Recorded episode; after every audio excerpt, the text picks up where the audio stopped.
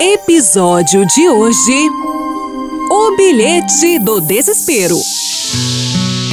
Lembro até hoje, era a primeira semana do ano e eu estava doida. Doida pra desencalhar de uma vez por todas. Sério, eu não aguentava mais.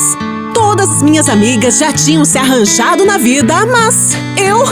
Bem, eu tentava, tentava, tentava, mas nunca passava disso. Na verdade, eu era a típica romântica trouxa da relação.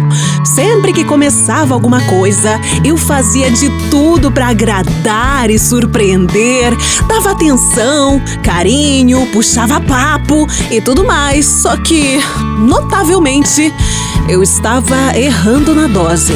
Muita gente até dizia que eu me apegava fácil demais e quando fazia isso, não largava do pé da pessoa. É, talvez eu fosse um pouco exagerada, mas no caso, eu estava tentando melhorar o meu jeito. Ah, por favor, né, amiga? Eu faço de tudo, me visto bem, meu perfume é gostoso. Pelo menos, é, eu acho, né? Meu cabelo, então, hidratadíssimo. Eu sou legal, eu, eu sei que eu sou, mas então, por que, que nunca dá certo?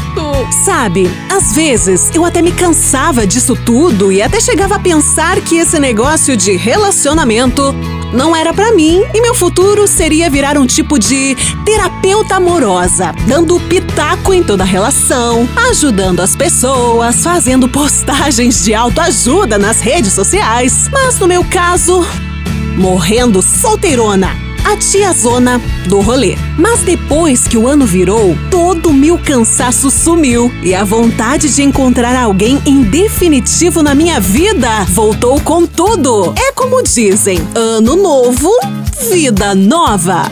Será? Minhas amigas me convidaram para a primeira festa do ano que aconteceria no litoral, numa casa de shows badalada. Para de sofrer à toa, menina. Uma que relacionamento nem é tão legal assim, tá? Eu acho, ó. Mas se você quer, faz o seguinte: vamos nessa festa. Me falaram que vai estar tá cheia dos melhores solteirões de todo lugar. Agora, Bianca. Fé no pai que vai, minha filha. Me produzi da melhor forma possível e fui pra festa junto com as minhas amigas e seus respectivos namorados. Estava certa que algo incrível aconteceria naquela noite. Porém, as horas foram passando, a gente foi se divertindo, conversando, bebendo uma coisinha ali, outra aqui. Eu olhando para todos os cantos cantos, mas ainda nada. Foi quando já estava passando da uma da manhã e eu estava ficando desesperançosa. Sentada na minha mesa e brincando com as frutinhas do meu drink, alguém me cutuca. Moça, com licença. Ah, aquele era o momento. Sim! Aqui, moça, pediram para te entregar. E, ah, precisa de mais alguma bebida, alguma coisa? Só chamar, viu? Dá licença. Era o garçom da festa. Me entregou um bilhete e saiu. Parecia até coisa de filme. Olhei para o bilhete e começou a bater aquela ansiedade. De quem era?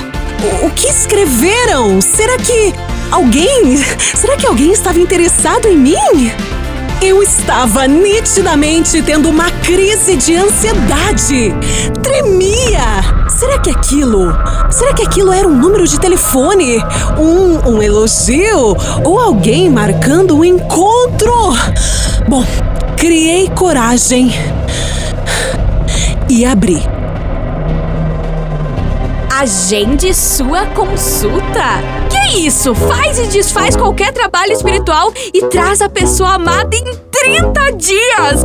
Não, não, eu não tô acreditando nisso. Eu desisto, eu desisto. Chega, chega, desisto. Eu não sei. Eu não sei quem tinha sido o infeliz que me mandou aquilo, mas foi a gota d'água.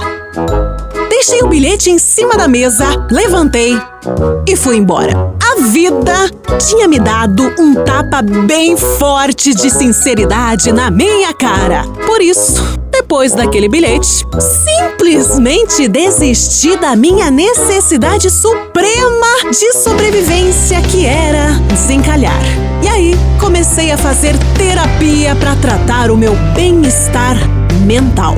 Se a vida quisesse me surpreender com amor de verdade, beleza. Mas se não, a cartomante em questão seria eu.